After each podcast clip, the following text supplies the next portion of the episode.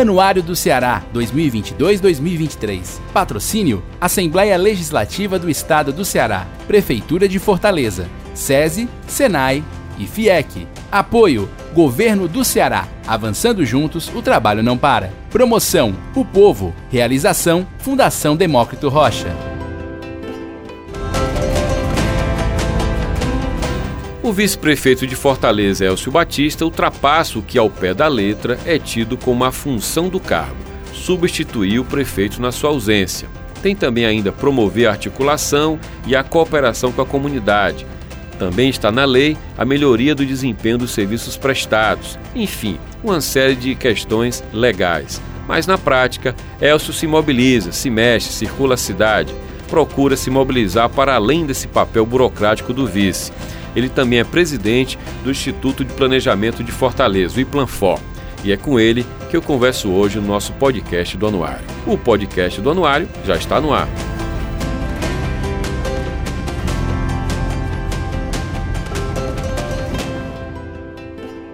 Elcio Batista foi chefe de gabinete do governo Camilo, também foi secretário-chefe da Casa Civil.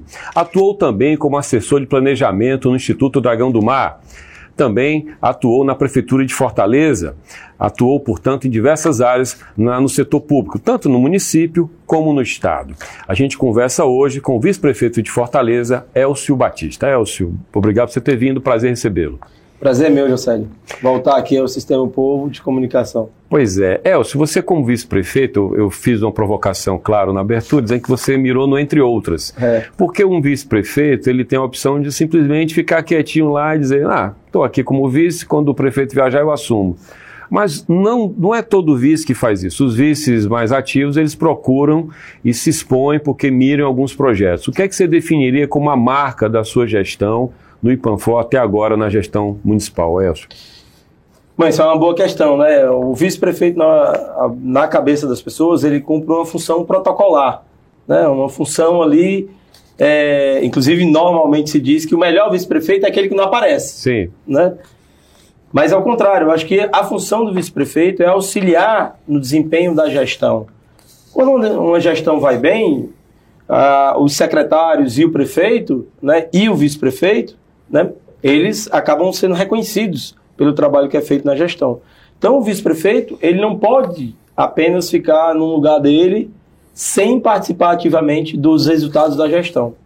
Nesse sentido, no Instituto de Planejamento de Fortaleza, e eu gosto muito do planejamento, né? Ou seja, gosto muito da tarefa de você pensar sistematicamente o desenvolvimento urbano sustentável é, da cidade, que é a atribuição fundamental do IPLANFOR. Em paralelo, no gabinete do vice-prefeito, o prefeito Sarto, e eu agradeço demais, ele delegou ao gabinete da vice-prefeitura para que a gente trabalhasse com a chancela que a cidade de Fortaleza recebeu em 2019 como cidade mundial do design pela Unesco. Sim. Então eu tenho um projeto na vice-prefeitura que é coordenar todas as atividades relacionadas com a chancela de Fortaleza como cidade mundial do design e tem uma tarefa no Instituto de Planejamento que é cuidar do planejamento da cidade de curto, médio e longo prazo. No Instituto de Planejamento, a gente tem uma área que é de monitoramento e avaliação de políticas públicas, é a diretoria do observatório, que cumpre um papel fundamental. E essa diretoria, esse ano a gente lançou o Atlas do Capital Humano da cidade de Fortaleza. No segundo semestre, nós vamos lançar o Atlas da Economia da cidade de Fortaleza. A diretoria do observatório também é responsável por fazer o trabalho de monitoramento e avaliação do PPA, do Plano Plurianual. Ou seja, saber se aquilo que está no plano de longo prazo, que é o Fortaleza 2040, se entrou no PPA, se virou Lei Diretrizes Orçamentárias, a LDO, e se virou LOA, ou seja, Lei Orçamentária Anual, se entrou no orçamento, está sendo realizado. Então esse é o trabalho da diretoria. A gente tem um outro trabalho, que é a própria diretoria de planejamento, em que o IPLANFOR auxilia ao planejamento estratégico das demais secretarias. A gente tem uma diretoria que é responsável por fazer a articulação e a integração entre as políticas públicas, que é uma diretoria de articulação de políticas públicas, e a gente vem fazendo esse trabalho, por exemplo, eu chamo lá para discutir as políticas públicas, normalmente dois, três secretários, para que a gente possa não só discutir, mas integrar a política pública, porque esse é um grande desafio da gestão pública, fazer o processo de integração. E o Instituto de Planejamento, ele tem essa responsabilidade de trabalhar a integração entre as políticas públicas. Né? Então, é transversal, né? Exatamente. Não só transversalizar, mas integrar. Ou seja, fazer e cooperar, que é outra. São três conceitos um pouco diferentes: transversalizar, integrar e cooperar. Às vezes, você até avança muito na integração, mas você não trabalha muito a cooperação. Os secretários têm dificuldade em trabalhar de forma cooperativa. Né? Então, essas são funções do Instituto de Planejamento. Uh, ainda como resultado da minha gestão no Instituto de Planejamento, eu tenho articulado uma rede nacional de institutos de planejamento. A gente fez a primeira reunião em Fortaleza. Eu tenho viajado para muitas cidades que têm instituto de planejamento e outras que a gente está induzindo para que se crie institutos de planejamento nas cidades. Elcio, por quê? Para quê? Porque os desafios do século XXI estão vinculados à cidade. E sem planejamento, as cidades não vão conseguir enfrentar os desafios porque eles são é, desafios de grande magnitude. É, o normalmente é, o imediatismo do, da expectativa com o setor público ele mira em quem toma conta do cofre. Então, nessa lógica, o ministro da Economia no Brasil não tem mais Ministério de Planejamento, mas é. tinha Fazenda e Planejamento. O Ministério da Fazenda era mais visado do que o planejamento. No Estado, a Cefaz e não a Ceplag. Ou seja, tem uma cultura do imediatismo. Quem tem o dinheiro, quem está sentado no cofre como trabalhar o conceito de planejamento ante o imediatismo das expectativas, tanto do eleitor, porque o mundo da política tem a eleição a cada dois anos, como do vereador, como do líder comunitário que está lá na ponta. Essa é uma pergunta fundamental, né? porque nós temos essa cultura do imediatismo e temos uma cultura é, de curto prazismo né, que atrapalha o desenvolvimento. O primeiro, o primeiro ponto é a gente olhar para dentro da gestão. Né? Ou seja, você fazer com que o, a, a cultura do planejamento, e hoje a cultura do planejamento, José, está vinculada à cultura de dados. A cultura de dados para produzir evidências para você ter a melhor resposta da política pública. Então, primeiro trabalho que tem que ser feito é para dentro, para dentro da gestão, internamente, para o planejamento ele ser enraizado como a principal forma de você produzir mais eficiência no gasto público e mais equidade no resultado da política pública. Então é um trabalho e um esforço para dentro, que é o que eu tenho feito no Instituto de Planejamento. O segundo é, é um trabalho de comunicação para fora, ou seja, para a sociedade. Você comunicar melhor, inclusive, para fazer com que a sociedade demande planejamento da política pública feita pelo município, pelo Estado e pelo governo federal. Quando a comunidade percebe o valor do planejamento e percebe que com esse planejamento melhora a qualidade de vida, ela passa a exigir cada vez mais planejamento do ponto de vista da gestão. Então, trabalhar a comunicação é fundamental. Uh, e eu digo isso por quê? É, porque isso tem uma relação direta com o fato de você chamar, através da comunicação, a participação das pessoas. Quanto mais eu fizer com que as pessoas possam participar da cultura do planejamento, ou seja, e aí você tem vários instrumentos, o próprio planejamento participativo, os fóruns de discussão no território, que você precisa estar todo o tempo alimentando as pessoas. Tudo isso as pessoas vão começando a perceber de que essa cultura ela produz um resultado melhor para a vida delas, né? E tem um terceiro passo que é cada vez mais trabalhar essa força integrada para dentro da gestão, trabalhar a comunicação para fora e o engajamento da população na cultura do planejamento e a entrega. Ou seja, você começar a mostrar que a entrega que está sendo feita está relacionada com o planejamento. Vou dar um exemplo para você, porque eu participei ativamente. Governador Camilo Santana, né? Nós iniciamos é, no governo Camilo Santana, sob a sua liderança, o planejamento das escolas em tempo integral. E isso era anunciado a cada ano Sim. A quantidade de escolas que seriam feitas. Até que, nesse ano, antes de renunciar, o governador apresentou para a população do estado do Ceará o planejamento da universalização, universalização das escolas em tempo integral no estado. Ou seja, as pessoas começam a perceber que vai acontecer porque aquilo tem planejamento. Que é uma política, né? Que é uma política, uhum. ou seja, que ela vai ter continuidade. E eu também sempre digo, né? Continuidade sem continuismo. As pessoas ficavam descrentes, e às vezes são descrentes não só do planejamento, mas das promessas na política, né? Por quê? Porque você promete e não entrega. Sim. Né? Então, o planejamento vem para reforçar a ideia de que algo bem planejado vai ser entregue e vai melhorar a qualidade de vida. E o que é planejado tende a ter um resultado e um impacto maior no longo prazo. É, Aquilo que é feito no uhum. curto prazismo tende a não ter muito impacto uhum. ou rapidamente aquele benefício que foi gerado ele acabar sendo desperdiçado também. Elcio, é, dentro dessa lógica do planejamento, da lógica da zeladoria da prefeitura, porque a zeladoria ela vai além do planejamento, é o dia a dia. É. Você não está planejando aumentar a casa, você está planejando, está tá limpando a casa, você está cuidando da casa. Como é que é lidar numa gestão numa cidade desse tamanho, cidade muito grande, Fortaleza, com a deterioração das obras públicas. Eu estou falando do investimento em fazer um parque, de conseguir um empréstimo, operação, mas tem uma distância entre o gabinete do vice-prefeito, o gabinete do prefeito e a vida lá na ponta. Como fazer as pessoas entenderem a cidade com aquele bem da cidade não é da prefeitura, é, é. delas. Isso é um trabalho de longo prazo. Longo prazo que envolve cultura e educação. Né? Sem cultura e educação, para você fazer com que as pessoas possam perceber que esses ativos eles precisam é, que a população se envolva na conservação de todos os benefícios que são gerados no espaço público é fundamental. Agora, só a população com educação, com cultura, não vai resolver essa questão. Você precisa ter um poder público atuante é, justamente na manutenção do seu parque de espaços públicos. Isso é fundamental. Né? Fortaleza avançou muito nessa direção e você precisa reservar uma parte do teu orçamento para essa manutenção. O problema normalmente o que acontece é que o setor público ele acaba tendo demandas tão uh, que se avolumam tanto relacionadas com investimento que ele vai esquecendo de fazer o trabalho de manutenção do seu parque, seja do seu parque de escola, seja do seu parque na área de saúde, seja dos espaços públicos. Então, é fundamental que no planejamento você contemple o quê? Você contemple essa ação de manutenção eh, da cidade, de conservação da cidade. Né? É isso que vai também, essa ação do poder público, ela vai induzir também uma mudança de comportamento das pessoas, de estarem cuidando do espaço público.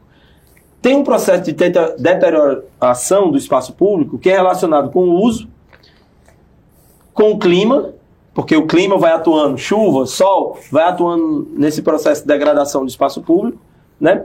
E claro, tem um processo que é justamente de quase que abandono do espaço público. Porque você, às vezes, a gente constrói muitas áreas públicas que não têm uso.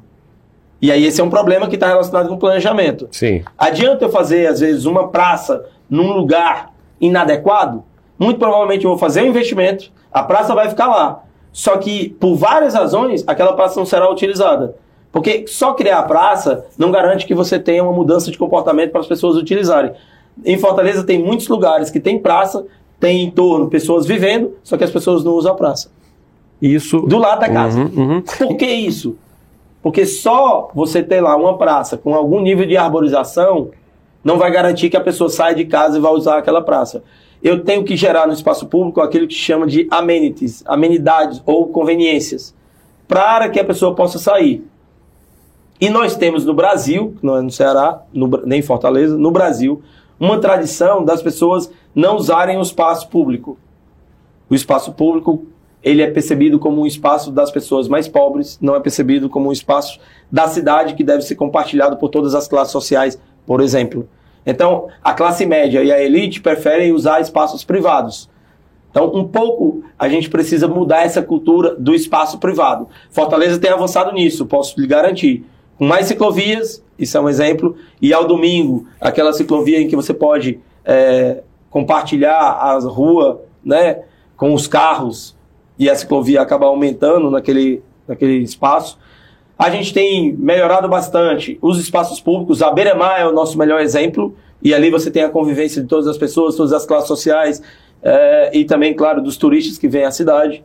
A gente tem um exemplo que é a melhoria do sistema de transporte público, que infelizmente, no caso de, de todas as cidades do Brasil, passaram por dificuldade, por conta da pandemia, mas o sistema de metrô e a melhoria do sistema de ônibus faz com que as pessoas possam deixar o automóvel e passar a se deslocar é... Se bem que no caso dos ônibus, vocês têm um problema para resolver na prefeitura, que é a insatisfação das empresas, custo subiu, não dá para aumentar a passagem, a frota ficou mais velha. É um gargalo que vocês têm hoje, né? Esse é um desafio relacionado com o momento que a gente está vivendo no Brasil e no mundo. Transporte público no mundo é sempre um grande desafio. Por quê? Porque o que você gera de receita não é suficiente hoje para pagar a despesa. Né? Ou seja, não é pra, suficiente para pagar a concessão. É deficitário, né? É deficitário. Você tem que subsidiar. Uhum. E aí você tem que encontrar qual é o melhor modelo de subsídio que você precisa ter para o transporte público. Né? Fortaleza está avançando no subsídio.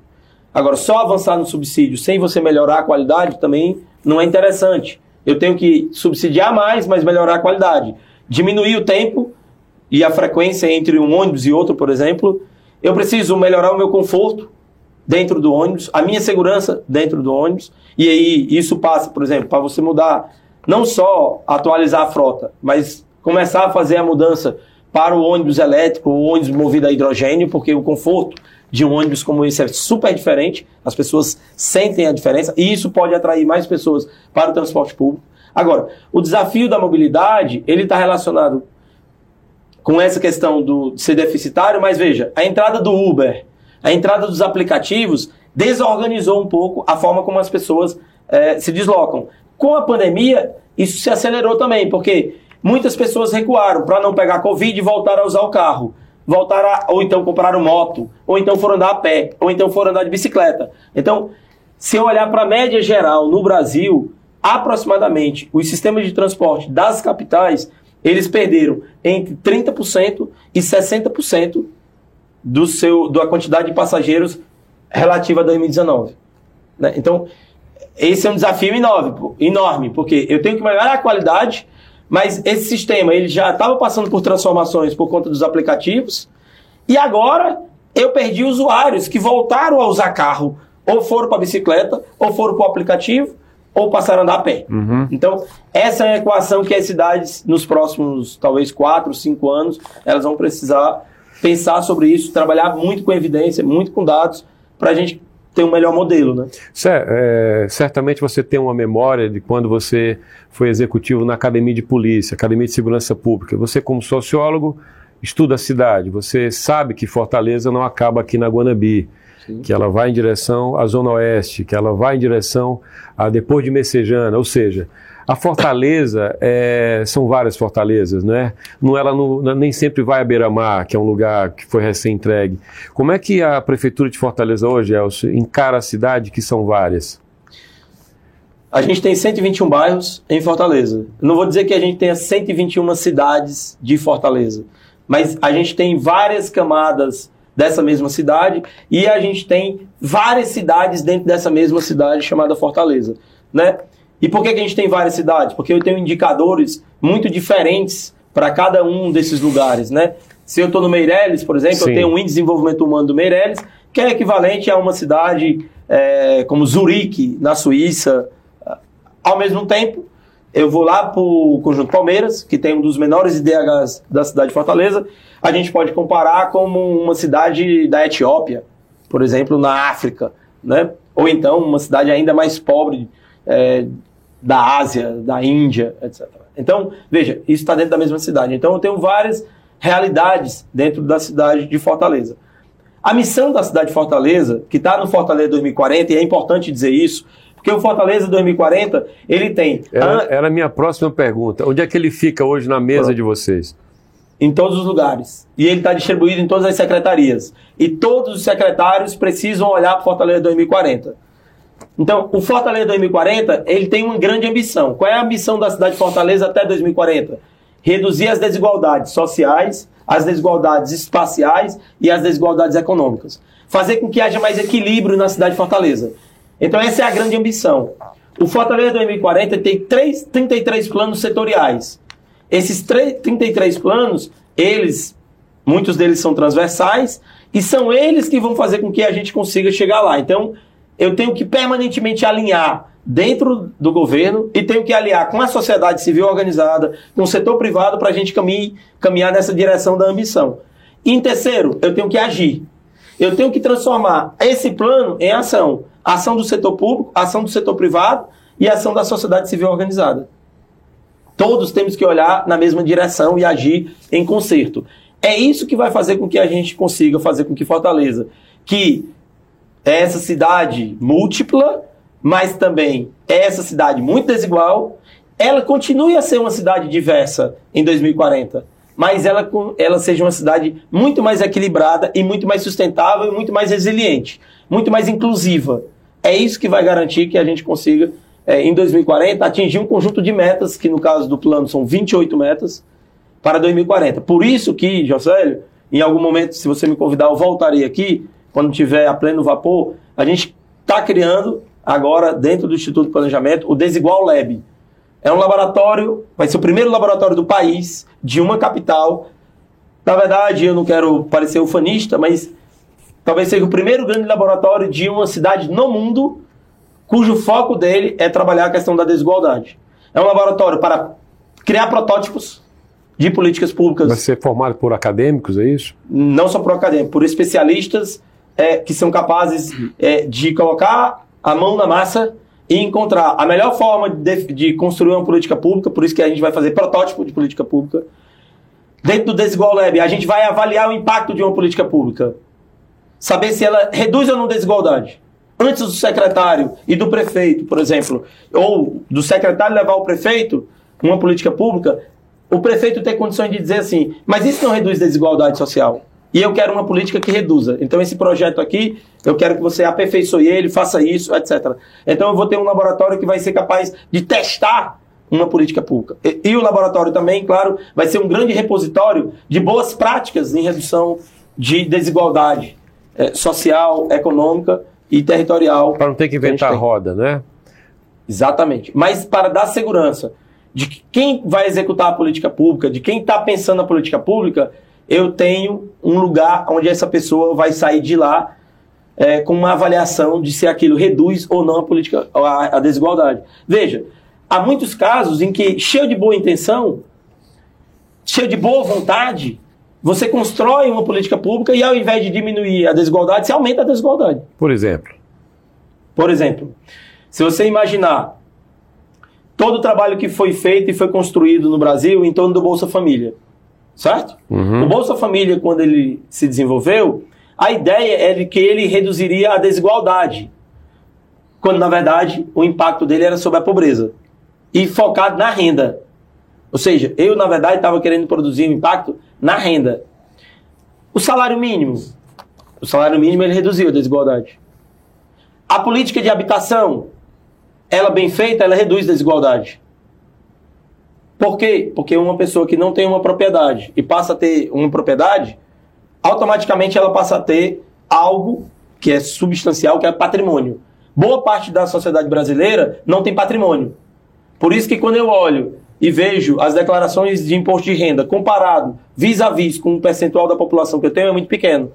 Por quê? Porque uma quantidade que chega a praticamente quase 180 milhões de habitantes né? E se eu for ver só aquele extrato que pode declarar acima de 18 anos de idade, nós estamos falando aí de aproximadamente 150 milhões de pessoas, 160 milhões de pessoas, quando eu vou olhar a quantidade de declaração de imposto de renda, não chega a 26 milhões, 27 milhões. Ou seja, por que isso? Boa parte da nossa sociedade não tem patrimônio. Então, uma política bem feita. E atua na informalidade também, né? Atua na informalidade também. Uhum. Mas uma boa política habitacional pode reduzir e ter um impacto muito mais uhum. Na questão da redução da desigualdade. Vou dar outro exemplo de uma política que impacta. Primeira infância. A política de primeira infância, no longo prazo, ela impacta na desigualdade, não no curto. Mas no longo prazo, sim. É só um, um comentário até conceitual, para você, você, explicar o conceito. Ah, quando eu falo em desigualdade, eu estou falando, como o nome diz, em desiguais. Mas será que eu não deveria mirar na redução da pobreza, do, no, no, ponto de vista do conceito, na medida em que eu posso ter um, vários países na África, no continente africano, que são de baixa desigualdade porque são iguais na miséria? Essa é uma boa questão. Né? Os liberais, né, os economistas liberais, eles não querem tratar de desigualdade, eles querem tratar de um problema que é da pobreza. Ou seja, é, é, a crença é de que é o seguinte, é, essas pessoas estão nessa situação e se eu der um auxílio para elas, se eu der um apoio para elas, elas vão superar a pobreza. O problema é que a gente tem uma linha de pobreza que diz se você é pobre ou não, que é bastante, é, digamos assim, insignificante quando eu olho para os outros fatores. É tanto que hoje é, foi abandonado a ideia de pobreza principalmente porque ela, a ideia de pobreza, veja, no sentido tradicional, porque ela era olhada só pela renda. O que vale hoje é o que se chama hoje de análise multidimensional da pobreza. Se percebeu que só você dá o dinheiro para a pessoa, não vai tirar ela da condição de pobreza. Por quê? Porque é multidimensional o que faz uhum. gerar a pobreza. Isso já começa a se aproximar do tema da desigualdade. Muitas pessoas, muitos intelectuais, muitos economistas, muitos sociólogos não querem tratar de desigualdade, por quê? Porque quando eu trabalho com desigualdade, eu estou trabalhando com uma certa ideia de distribuição de riqueza, de produção e distribuição de riqueza. E eu não estou falando aqui só da riqueza econômica. Agora eu estou falando de muito mais coisas. Uhum. Eu estou falando de você fazer com que os processos de distribuição de poder e, por exemplo, todo debate hoje sobre gênero, a desigualdade de gênero dos espaços, as mulheres, quando eu vou para a política, por exemplo, poucas mulheres, baixa representatividade, a maior parte da representatividade é de homem. Isso expressa uma desigualdade Sim. no âmbito do poder. Então, a desigualdade, ela não trata só de uma questão relacionada com a renda, como a pobreza normalmente, classicamente foca. A desigualdade trata das estruturas econômicas, okay. das estruturas de poder, das estruturas territoriais. Por em falar eu... em território, por favor, pode concluir. Não, não, em que aí eu avanço, por exemplo, é muito interessante é, é, esse debate, e eu vou pegar o exemplo de Fortaleza. É, a prefeitura hoje o mesmo material que ela utiliza na beira-mar, por exemplo, e em vários, várias obras, o entretravado, é o mesmo que é utilizado lá na periferia da cidade. Tá. O que, que, acontece? Eu começo a produzir um equilíbrio maior. As pessoas começam a, perceber que a mesma infraestrutura que tem no local tem no outro. Vou dar outro exemplo para você. Saneamento básico. Quando eu olho para o saneamento básico em Fortaleza, e hoje a gente tem 66% de cobertura de saneamento básico, e o plano é chegar até 2030 com 100% de saneamento básico, o que, que acontece? Isso expressa uma desigualdade. Porque quem está aqui no Meireles não vai adoecer com o mesmo padrão de doenças de uma pessoa que está num bairro, lá no Conjunto Palmeiras, por exemplo, que não tem saneamento básico, e que está sendo feito agora. Tá. Então veja, isso expressa uma desigualdade. Uma desigualdade que vai resultar lá no sistema de saúde. Por quê? Porque essa família aqui, como não tem saneamento básico, provavelmente ela vai ter várias doenças que eu não vou ter no Meirelles. É, então, hum. é nesse ponto que a gente, ah. ao invés de focar na pobreza, o foco é na desigualdade.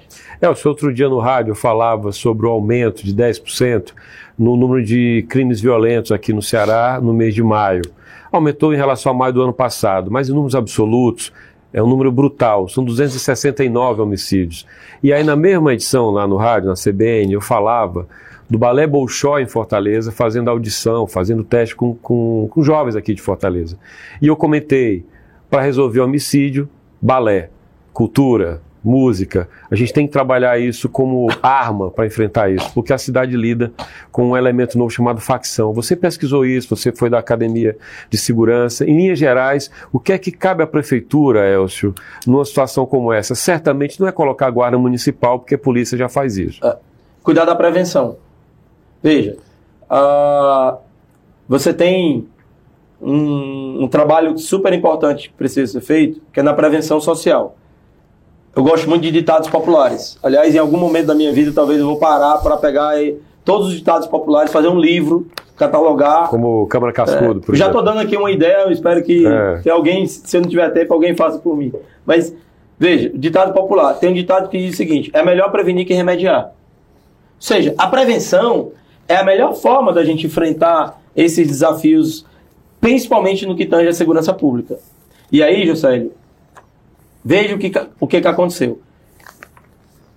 A gente sabia na década de 60 e 70, e eu rapidamente, na década de 60 e 70, a gente sabia que em 2000, provavelmente na década, primeira década dos anos 2000, nós teríamos a maior quantidade de jovens da nossa história, que nunca mais teremos. Sim. Em 2012, o Brasil teve 56 milhões de jovens de 15 a 29 anos. Agora a curva é só decrescente. Sim.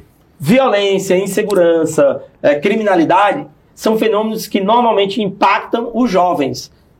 Eles participam ativamente do processo. O que, que a gente devia ter feito lá, lá atrás? ter montado um dos grandes sistemas de prevenção social para evitar que esses jovens em 2000, nos anos 2000, eles não estivessem fora da escola, eles não tivessem é, desempregados, eles não estivessem sem, uh, não, sem terem desenvolvido habilidades e capacidades, competências. Então, isso explica boa parte da violência no país. Mas é, isso explica tudo? Não, porque na, quando a gente estuda violência e criminalidade, a gente aprende uma coisa. Nenhum dos fatores explica 100% daquele, daquele problema. É uma conjunção, né? É uma conjunção de fatores. Então, o município ele tem que focar em prevenção. Okay. Ele tem que focar no território. Ele tem que reduzir a desigualdade. Tem que ter escola em tempo integral. É fundamental. Eu preciso melhorar e gerar naquele território oportunidade de lazer, de entretenimento. É o que cabe ao município, na verdade. É o que né? cabe ao município. Elcio, teria muito mais assunto para tratar com você. Agradeço muito sua presença. Muito obrigado pela atenção de ter vindo. Um abraço. Obrigado, José. Me convide que eu volto. Vamos, vamos lá, vamos combinar. O podcast do Anuário fica por aqui. Você pode conferir o programa do Anuário em vídeo no canal FDR no YouTube. Também pode ler o anuário que você compra em bancas, livrarias e na sede do Povo, na Guanambi 282. Você pode acessar o anuário gratuitamente no site anuariodoceará.com.br. Nas redes sociais, o anuário está no Instagram, Anuário do Ceará, e também no Twitter, Anuário do CE ou Anuário Doce.